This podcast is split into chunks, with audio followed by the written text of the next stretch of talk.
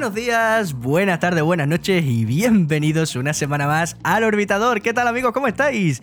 Bueno, Tatiana, por primera vez, creo, o por segunda vez en el Orbitador, la semana pasada fuiste tú la que hizo spoiler y no yo. Vamos Sí. a volver a esas etapas tempranas del universo, vamos a hablar a esos comienzos del universo, para hablar precisamente de eso, de cómo las partículas estaban en esas primeras etapas, ¿no? En ese universo temprano, ¿cómo era, ¿no? Ese, ese universo bebé. Eso es. Mira, yo es que esta temporada me he propuesto que eh, en el orbitador se haga un recorrido por todas las etapas del universo en profundidad. Así que, eh, como la del Big Bang ya la tenemos, que hablamos mal- de inflación, hablamos Menos de mal Big que funcionamos con energía nuclear y energía solar. llegamos a trabajar con gas, llegamos a ser una nave de, de combustión interna No y no da, tenemos dinero, ¿eh? vuelta. Como ya, ya tenemos el capítulo de, del Bang donde hablamos de inflación, hablamos, hablamos de Bang, hablamos de cómo aparecen las primeras partículas, vamos a continuar. Eh, y vamos a continuar porque eh, donde lo dejamos en aquel capítulo es que, bueno, eh, ya habían surgido las partículas en el Big Bang.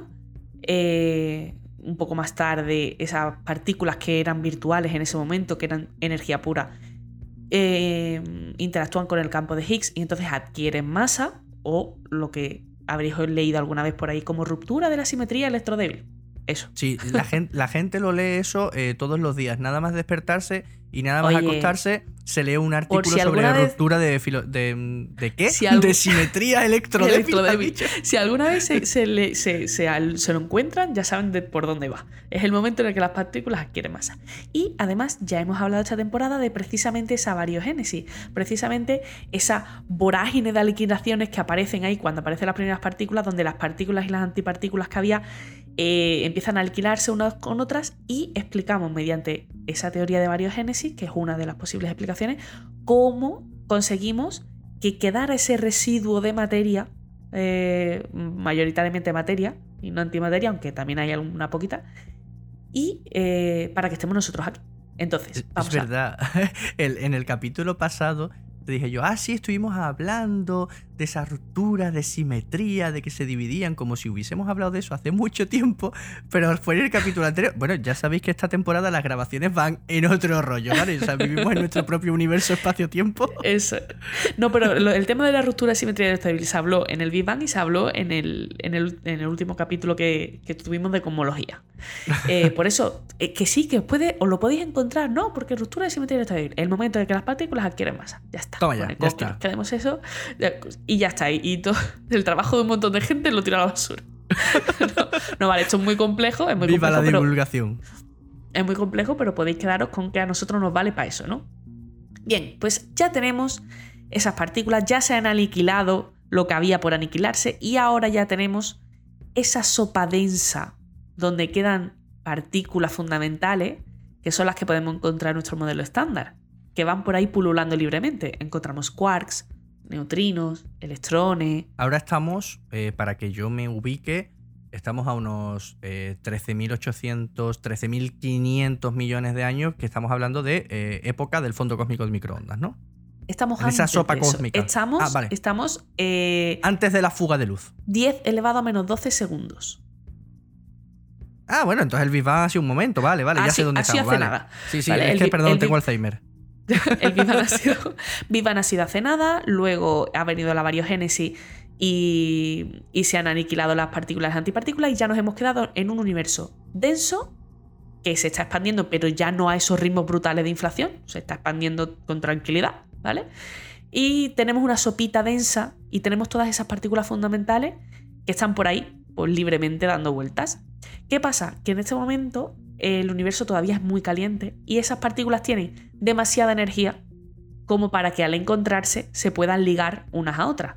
Así que en No este tenemos momento átomos. no tenemos átomos, ni siquiera tenemos núcleos atómicos. De hecho, en este momento tenemos una cosa que a día de hoy no se puede ver, que son quarks libres. Todos los quarks que vemos ahora mismo van siempre de 2 en 2 o de 3 en 3. No puedes tener un quark libre, porque la energía que se requiere para ello es demasiado alta para el universo que tenemos ahora mismo. Pero en este momento el universo estaba tan caliente y las partículas tenían todavía tanta energía que los quarks sí podían eh, estar libres. Así que tenemos nuestro modelo estándar, pero pululando por ahí. Cada uno a su bola y cada partícula a su bola y ya está. Pero, como he dicho, el universo se sigue expandiendo y al expandirse se sigue enfriando. A ver, aquí hay una cosa, y es que, ya lo hemos dicho más de una vez, en este podcast se respetan las leyes de las termodinámicas. siempre. Siempre, siempre, siempre. Y. Em, por cierto, gracias por la referencia. en el universo, eh, todo tiende a estar en el estado de mínima energía. Eh, yo conozco a gente que le gusta mucho salir a correr, pero no se quedan corriendo para siempre. En algún momento se sientan. Sí. ¿Vale? A mí me encanta estar en el estado de mínima energía. Pues eso. tendemos, el universo tiende a estar siempre en el estado de mínima energía. Y resulta que la energía que tiene un sistema de quarks libres es más alta que la energía que tiene un sistema donde sus quarks están ligados de 2 en 2 o de 3 en 3. Ergo, el sistema 1 va a tender a ir al sistema al 2. sistema 2. Más si el universo se enfría. Pues el universo se está expandiendo, se está enfriando. Entonces ya eh, esa temperatura del universo no aporta la energía que hace falta para mantener el sistema de quarks libres. Entonces, al final, ¿qué es lo que pasa? Pues que se van eh, empezando a confinar en grupos de 3 en 3 o en parejas de quark-antiquark. Los grupos de 3 quarks o 3 antiquarks o 2 quarks y un antiquark, grupos de 3, ¿vale? Lo llamamos bariones. Un ejemplo, el protón. El protón es una combinación de dos quark U y un quark D. El neutrón es dos quark D y un quark U. Los nombres son un poco raros, pero para que tengáis una idea en la cabeza, que partículas muy normales como el protón y el neutrón, que lo estudiamos en el cole, realmente están formados por eh, tres quarks. Y luego hay parejas de quark y antiquark y eso lo llamamos un mesón. Variones y, y mesones forman un grupo grande que se llama hadrón. Estoy diciendo muchas palabrejas, pero no, pero mira, mesón me suena porque es donde voy a comer carne buena. Hadrones me suena porque tenemos el gran colisionador de hadrones. Eso es. O sea, de momento no me perdí. Y variones suena a bar.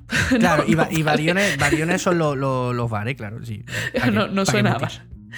Bien, pues este grupo eh, de mesones y variones, que se llaman hadrones, le da nombre precisamente a esta etapa del universo, que es la era hadrónica.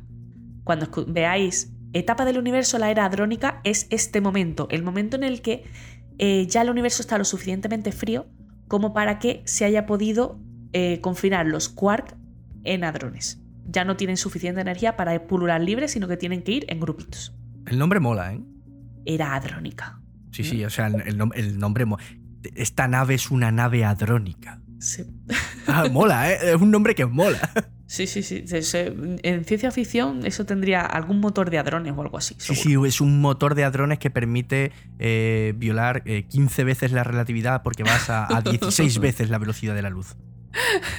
Bien. Después de esto, que no es para nada ciencia, volvemos, volvemos con la ciencia. Si es que habías dicho demasiadas palabras complejas, había que bajar un poquito el nivel. Bueno, vale. Bien, pues de esa era hadrónica, mm, evidentemente no nos quedamos ahí. Eh, el universo se sigue expandiendo y se sigue enfriando. Cuando el universo ya iba vivo más o menos un segundo, ocurre una cosa, y es que la expansión del universo ocurre a un ritmo más alto que la frecuencia con la que los neutrinos interactúan con otras partículas. Me explico. Los neutrinos, que ya hemos hablado muchas veces de ellos, son esa particulita tan simpática difícil de cazar. Son difíciles de cazar mm, porque tienen mucha energía, van muy rápido, son muy pequeños y además eh, interactúan mediante fuerza débil, que como su propio nombre indica, es la más débil de las fuerzas. Entonces, em, digamos que le cuesta trabajo. Al, neutrino le cuesta trabajo encontrarse con otra partícula y chocarle la mano, ¿vale? No, es un saborío. Los neutrinos, perdón, eh, viajan a la velocidad de la luz por lo que se sabe, ¿no? casi, casi, casi. casi. casi casi. Además, muy, muy, muy rápido. Entonces, claro, ¿qué pasa? Que, que si ya les costaba interactuar cuando el universo era más pequeñito y estaban todos más o menos juntos mm, con otras partículas, imagínate cuando el universo se está expandiendo tan rápido que ya es raro que se encuentren con otras partículas. Claro. menos todavía interactúan. Que no interactúen significa una cosa, que no son. no chocan, no son absorbidos, ni remitidos, ni chocan con otras partículas para dar lugar a otras. ¿Qué quiere decir eso? Que viajan libres, se desacoplan. Eh, de hecho, si, si pudiéramos, que no se puede, eh, si pudiéramos verlos, tendríamos un fondo cósmico de neutrinos, igual que tenemos un fondo cósmico de microondas. Buah, eso molaría Hay un- mucho, ¿eh? Hay un momento en el que todos los neutrinos que había, que se habían formado en ese Big Bang, eh, en ese recalentamiento, han volado libres porque ya no interactúan con nadie. Claro, es- pero eh, como, como no interactúan, el desacople de neutrinos ocurre mucho antes que el desacople de la luz. Es decir, tendríamos un fondo es. cósmico de neutrinos mucho más antiguo que un Mucho fondo cósmico de microondas. fondo. Esa- eso es. Eso es, lo tenías antes. Ahora, eh, ¿qué es lo que pasa? Que no se pueden detectar estos rel- neutrinos reliquia que se llaman. A veces lo habrás oído, o suelen salir a lo mejor eh, de vez en cuando alguna noticia de estas que no hay que darle mucha credibilidad de se ha detectado un neutrino reliquia eh, procedente de los orígenes del universo y cosas así. Sí. Em, a ver, han perdido tanta capacidad de interacción que es que son imposibles de detectar. ¿Por qué sabemos que están ahí? ¿Por qué sabemos que eso ocurrió? Porque eh, ese desacople de los neutrinos tiene ciertos efectos sobre la evolución del universo que sí que vemos. Sí, al final lo, lo mismo, lo mismo de siempre que suele ocurrir, ¿no? Con muchas cosas. Con los neutrinos, sobre todo, ves, ves qué ha pasado, ves Claro. por qué ha pasado por ahí, pero no claro, eres capaz de coger la- neutrino y hacemos mirarlo. lo que se llama la, la detección indirecta. Indirecta, Vemos eso. los efectos que causa. Eso es. Pues esta etapa donde ocurre este desacople de, lo- de los neutrinos es la era leptónica, que se llama. De los leptones. Eso, ve, ya me suena. El universo en este momento es un plasma de hadrones, de esas partículas formadas por quarks, y fotones muy energéticos. Tan energéticos que la energía de esos fotones predomina e impide que los protones y los neutrones se unan para formar núcleos atómicos. Es decir, cada vez que un protón y un neutrón se van acercando y tienen ganas de abrazarse para formar un núcleo, Un fotón llega un le pega un fotón empujón. fuerte, claro, llega un fotón fuerte y dice, "Ch, por aquí no. Y, y lo lanza fuera. ¿Vale? Es como eh, ni come ni deja comer, ¿no? El fotón. Sí, ¿eh? no, Puñetera la luz, ¿eh? no, no le gusta que la gente se, se arrejunte. ¿no? No, no, no le mola. Y con, con los sociables, además, que son los fotones, ¿eh? ¿Sabes que todo esto a mí... me- yo, yo siempre me imagino toda esta etapa como... ¿Sabes las fiestas de fin de curso de los americanos? Sí. que siempre hay algunos padres por allí vigilando. Pues esos fotones ultraenergéticos es como, es como si los alumnos fueran protones y neutrones y los, los fotones fueran los padres que han ido allí para asegurarse de que no se meten manos. ¿Sabes? Que, que Claro, pero bueno, afortunadamente, si algo sabemos de esas fiestas de instituto es que después se llega a la universidad y American Pie nos ha enseñado que sí se puede llegar a meter mano en una de fiestas, ¿no? ¿Por qué? Pues porque el universo se sigue expandiendo, no nos quedamos en el instituto, sino que nuestro mundo se amplía y llegamos a la universidad. Qué bonita metáfora nos ha salido en un momento. To- ¿eh? Totalmente. ¿Te has dado Por cierto, paréntesis Esto no estaba aquí. preparado, que lo sepáis. Si alguien, si alguien nos está escuchando, todavía está pensando esto de, de- de que estudiar, ¿no? Evidentemente, si quieres ir a la universidad, no cometas el mismo error que yo. Una universidad española no es una universidad americana. Aquí no hay fiestas a lo American Pie, te lo prometo, ¿vale? Dicho esto, estudia. Estudia, pero no pienses que vas a coger cacho el primer fin de semana. Oye, quizás sí, quizás sí, depende, ¿vale? Pero A lo mejor no te pasaba a ti eso. No, no, yo Ah. no quería decirlo, pero a lo mejor. Ah, Bueno. oye, Tatiana, tú sabes que yo tengo aquí el botón rojo de autodestrucción del orbitador, ¿no? Me ten encantaría cuidado, que tú- ten, ten cuidado que te dejo en la era electrónica. Estaría muy guay que, que el sillón, ese gamer que tenga, estuviera un eject, ¿sabes? bueno, después de todo eso, madre mía, cómo se nos va hoy la. Eh, lo estamos pasando bien, la gente también. Venga, seguimos. Bien. Era leptónica. Era electrónica. Universo es un plasma de hadrones, hadrones muy calentitos, eh, y fotones que no dejan que los protones y los neutrones se junten a bailar, ¿vale? Entonces no tenemos núcleos atómicos todavía. Pero, como hemos dicho, el universo se sigue expandiendo y se sigue enfriando. A ver, aquí hay una cosa curiosa y es que la cantidad de cada partícula que se forma en el momento de Big Bang eh, viene determinado por la masa de esa partícula. Las partículas que son más ligeras son más abundantes y las partículas que son más masivas son menos abundantes. tiene sentido. Con la misma cantidad de harina puedes hacer muchas pizzas pequeñas o pocas pizzas grandes. Eso es. Resulta que los neutrones son un poquito más pesados que los protones. Así que ya de primeras hay más protones que neutrones en el universo primigenio. Además, conforme el universo se enfría, pasa una cosa, y es que hay ciertas, hay ciertas reacciones que pueden transformar neutrones en protones. Perdón, al revés. Hay reacciones para que los protones se transformen en neutrones. ¿Vale? Vale. Entonces, empezamos con más protones y menos neutrones. Pero como los protones se transforman en neutrones, como que parece que la cosa se equilibraba. Pero como el, espacio- como el universo se expande y se enfría, esas reacciones ya no pueden tener lugar. Con lo cual, no ha llegado a estabilizarse, sigue habiendo más protones que neutrones y además ya los protones que hay no van a poder convertirse en neutrones. Con lo cual, esa diferencia se va acusando. Se, se establece un equilibrio de un neutrón por cada seis protones. Oye, es una, es una diferencia importante, ¿eh? Sí. Eh, pero es que además este equilibrio perdura un tiempo, un neutrón por cada seis protones, pero mm, no es para siempre. ¿Por qué? Porque los neutrones son inestables y se desintegran. Entonces, claro, de los poquitos neutrones que había, se van, se van rompiendo y cada vez quedan menos. Si recuerdo mis clases de bachillerato, un neutrón se suelta o se divide en un protón y un fotón, si no me equivoco, ¿no? Ajá. ¿Sí o...? Sí. Sí, Vale. creo que sí. Vale. Que sí. Me pillas un poco ahí, pero a, lo, creo a lo que mejor, sí. a lo mejor he metido la pata, ¿vale? No lo toméis. No lo tengo muy claro yo tampoco. Bueno, el caso es que eh, te encuentras otra vez en, en la misma cosa. Y es que teniendo esa diferencia entre el número de neutrones y el número de protones, el universo necesita evolucionar hacia un estado todavía de menos energía que el que tiene. Y para eso necesita que los neutrones y los protones no estén libres, sino que estén ligados entre sí. Igual que antes necesitamos que se ligaran los quarks, ahora necesitamos que se liguen los protones y los neutrones. Y formen núcleos atómicos. En concreto, el primer núcleo que debe formarse y que es la primera piedra sobre la que va todo lo demás es el deuterio, que es un isótopo del hidrógeno. Claro, es A verdad, no, no pu- no puede ser del tirón el átomo de hidrógeno, porque en sí el átomo es pesado, ver, tendríamos que ir a un isótopo. Primero, estamos hablando de núcleos, no de átomos. Claro, El núcleo del, del átomo de hidrógeno es un protón, solito. Pero aquí, para ir a un estado de menos energía, necesitamos que los protones no estén solos, sino que estén ligados con neutrones. claro. Entonces, ¿qué es lo siguiente que puede formarse? Que se junte un protón y un neutrón. Eso es un núcleo de deuterio.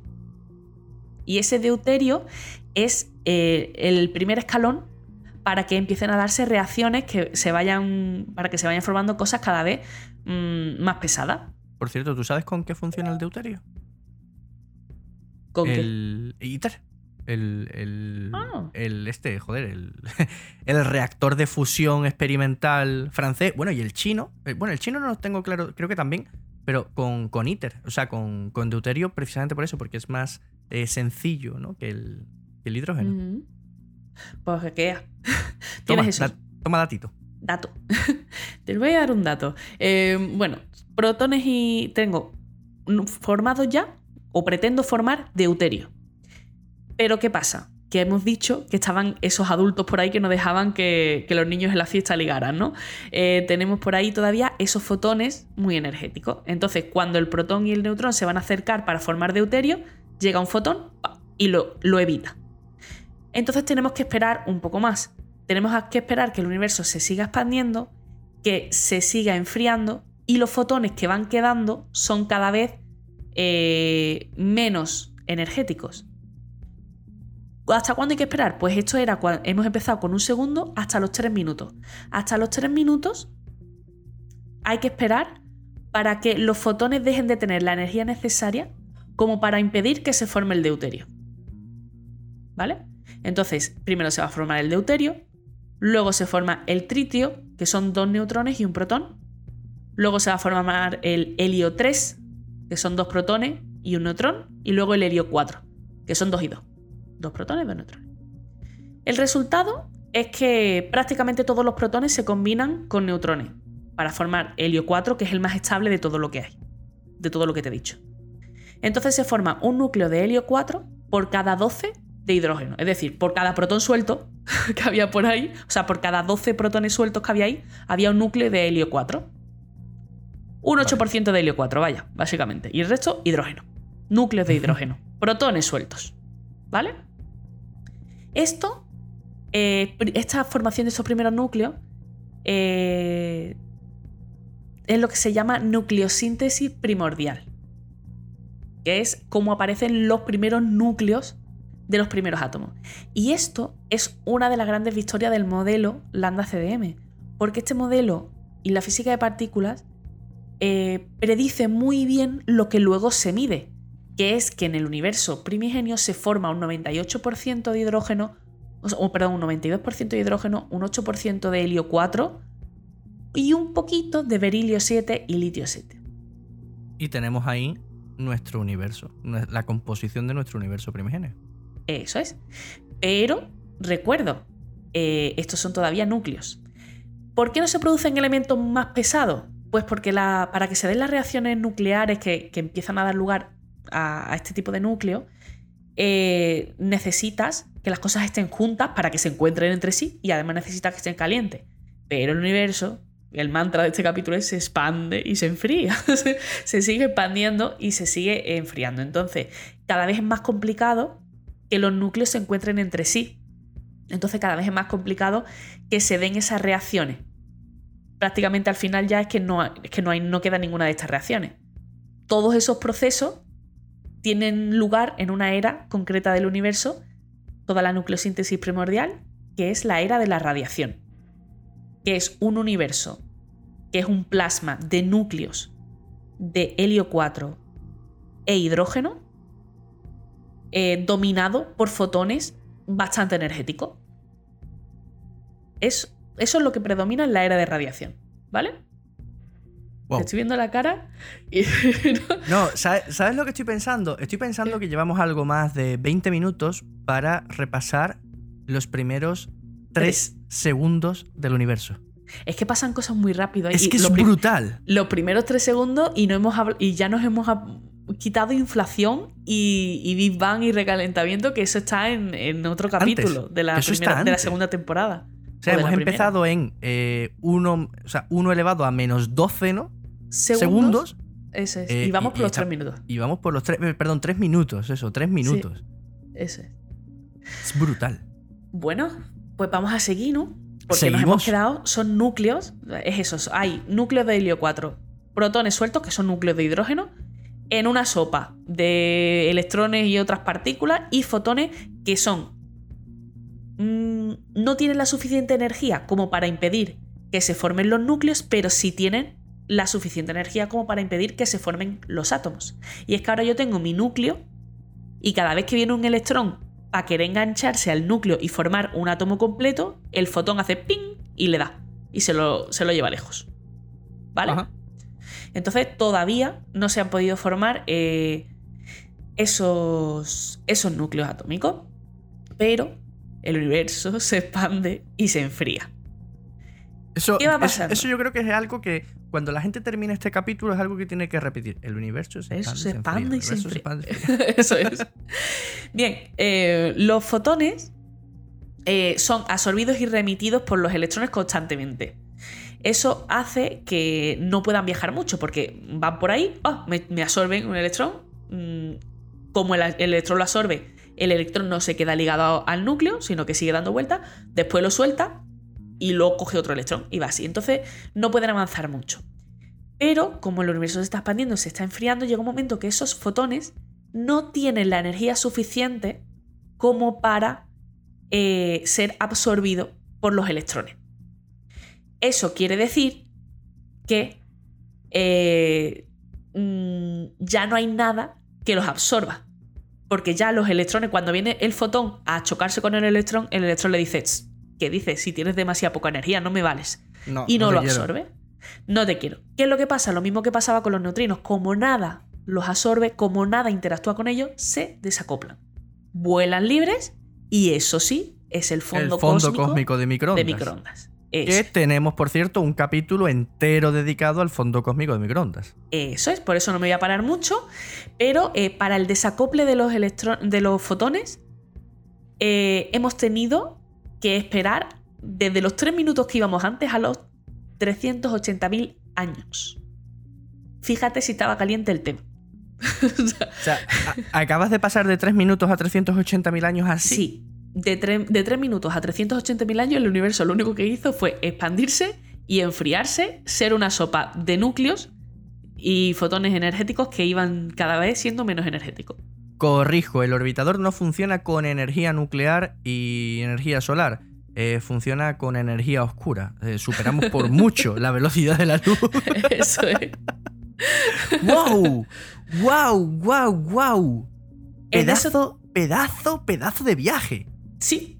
De cuando ya tenemos esos 380.000 años de edad, el universo, eh, los fotones que quedan no pueden ser absorbidos por los electrones porque son demasiado poco energéticos, el universo se ha enfriado demasiado, entonces esos fotones viajan libres, forman el fondo cómico de microondas, del que ya hemos hablado en profundidad, y una vez más, la evolución del universo es hacia el estado de mínima energía.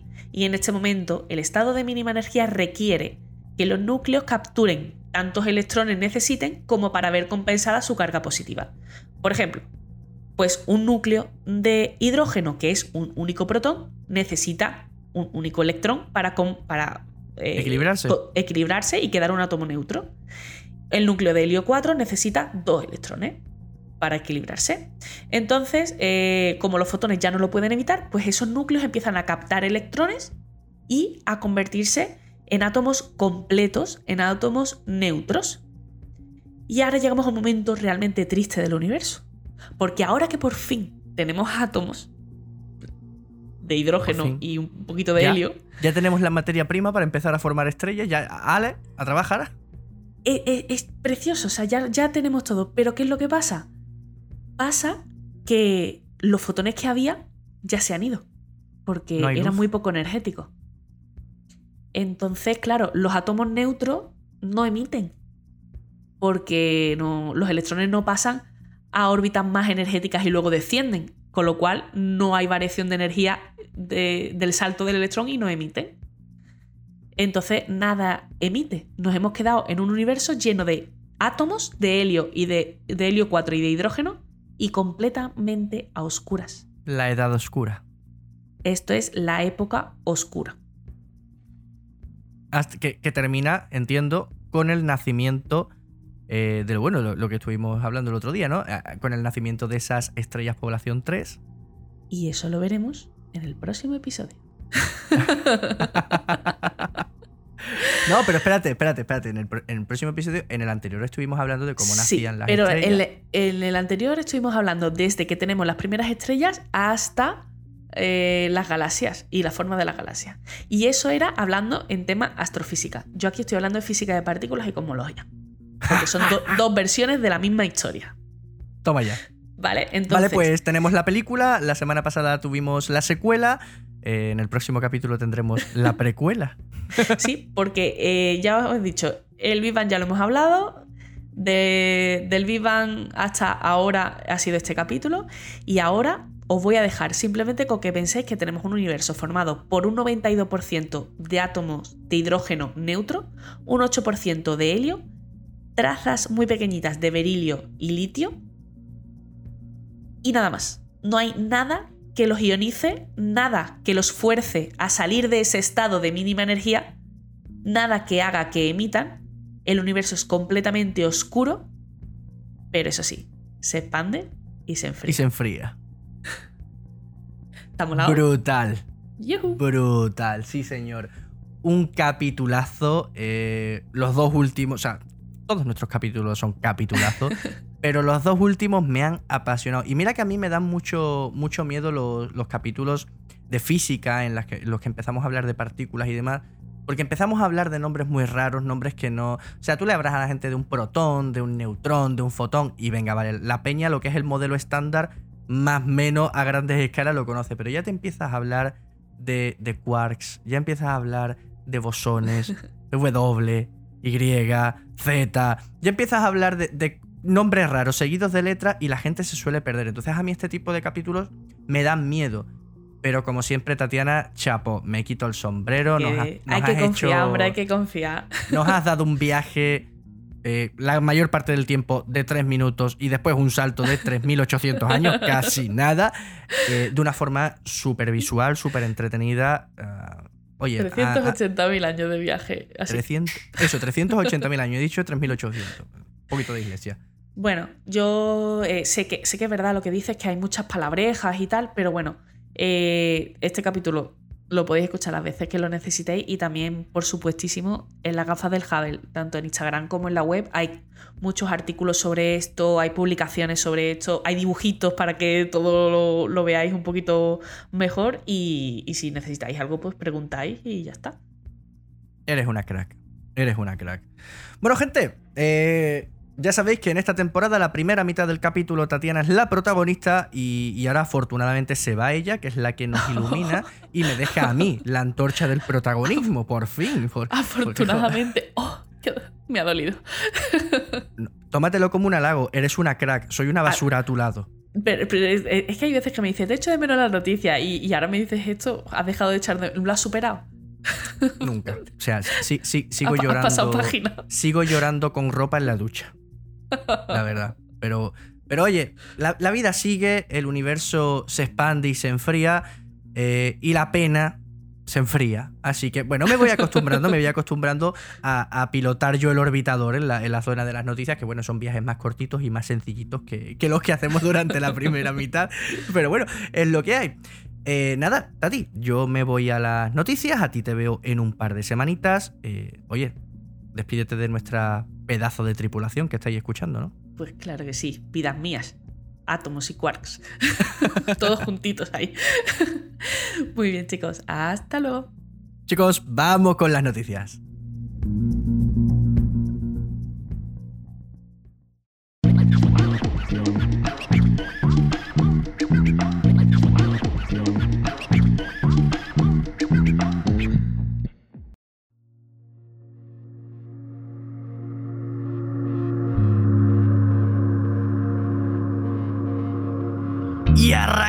Esta sección de noticias viajando a Marte, porque un estudio publicado en The Planetary Science Journal realizado por científicos planetarios de universidades chinas y estadounidenses ofrece una explicación a los extraños surcos paralelos que tiene Phobos en su superficie, ya sabes, una de las dos lunas que tiene Marte. Según este estudio, estos surcos son expresiones superficiales de profundas fisuras ocultas en el, en el interior del asteroide. Recordemos que Phobos, al igual que Deimos, la otra luna de Marte, son asteroides capturados por la gravedad marciana. Pues estos surcos son signos de que la fuerza de marea de Marte ya está actuando fuertemente sobre el asteroide capturado para desintegrarlo. Y sí, es que Phobos tiene los días contados, orbita a Marte a solo 6.000 kilómetros y debido a estas fuerzas de marea está perdiendo velocidad, lo que hace que se acerque al planeta rojo a un ritmo de 2 metros por siglo. Puede no parecer mucho, pero si no acaba siendo destruido antes, Phobos impactará contra Marte dentro de unos 40 millones de años. A ver cómo solucionamos solucionas ese problema para colonizar Marte, Elon? Y hablando de colonizar, vamos con nuestra vuelta a la Luna. El pasado lunes 21, la nave Orión de la NASA realizó la mayor aproximación a la Luna de esta misión Artemis 1, pasando a solo 130 kilómetros sobre la superficie lunar. Al día siguiente, Orión encendió sus motores OEM durante dos minutos para establecer una órbita retrógrada alrededor de la Luna, sobrevoló la cara oculta y vio aparecer a la Tierra por el otro lado. Gracias a que Orión va equipada con más de dos docenas de cámaras, siete de ellas con resolución 4K, tomó preciosas fotos de todo este viaje que ya podéis disfrutar, por supuesto, en la web de la NASA. Y hablando de misiones que van a viajar a la Luna con misiones Artemis, la ESA, la Agencia Espacial Europea, ha dado a conocer el nuevo grupo de astronautas seleccionados. 17 han sido los candidatos seleccionados de los 22.523 que fueron seleccionados en el primer corte. Entre estos 17 nuevos astronautas se encuentran Pablo Álvarez y Sara García, los primeros astronautas españoles de la agencia en 30 años. Pablo y Sara tendrán la oportunidad de viajar a la Luna y a Marte en futuras misiones conjuntas con la NASA y el resto de agencias colaboradores. Por supuesto, desde el orbitador queremos enviar un espacial saludo a nuestros compatriotas y desearles largos y bonitos viajes a las estrellas de ida y vuelta. Y terminamos con una noticia que parece ciencia ficción y yo no sé hasta qué punto me la creo. Me la creo porque está publicada en una revista científica, que si no, un equipo de científicos, un equipo de físicos de la Universidad de Sofía en Bulgaria, creen que es posible que hayamos detectado sin saberlo agujeros de gusano.